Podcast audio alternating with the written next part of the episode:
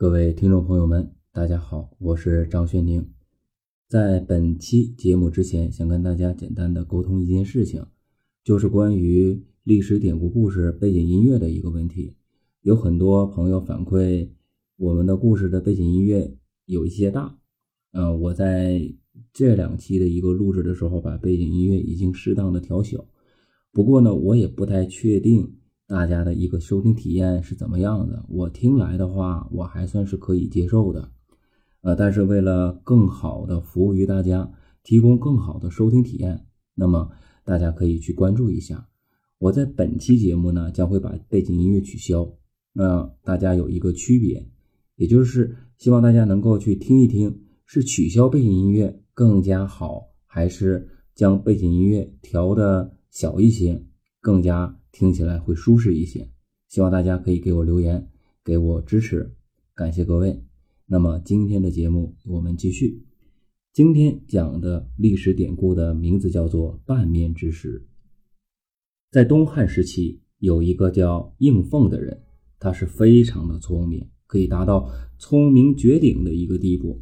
而且他还有一个特长，就是他有着超群的记忆力，他可以过目不忘。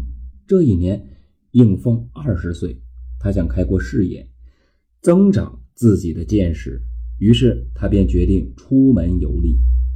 应凤有一个朋友叫袁鹤，他家住在彭城，应凤便上门去拜访。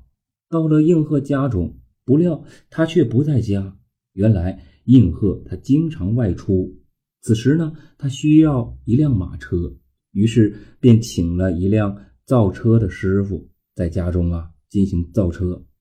而马车尚未完工，袁鹤又着急啊出门，于是就叮嘱造车的师傅说：“我有事要出门几日，你就在家里接着干活。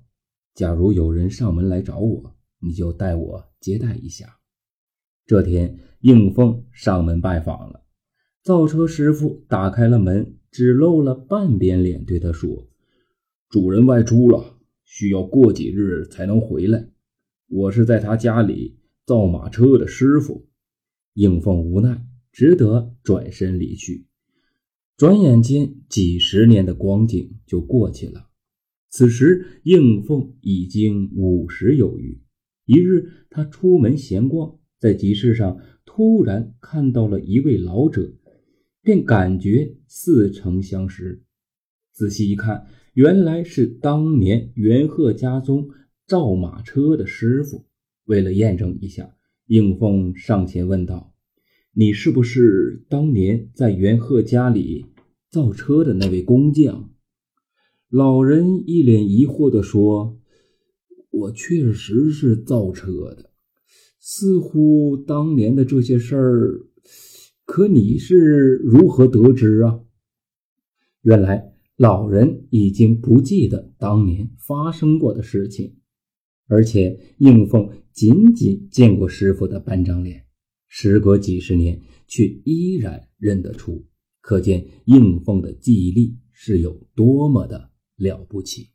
那好了，今天的故事就讲到这里。我是张轩宁，感谢各位的收听。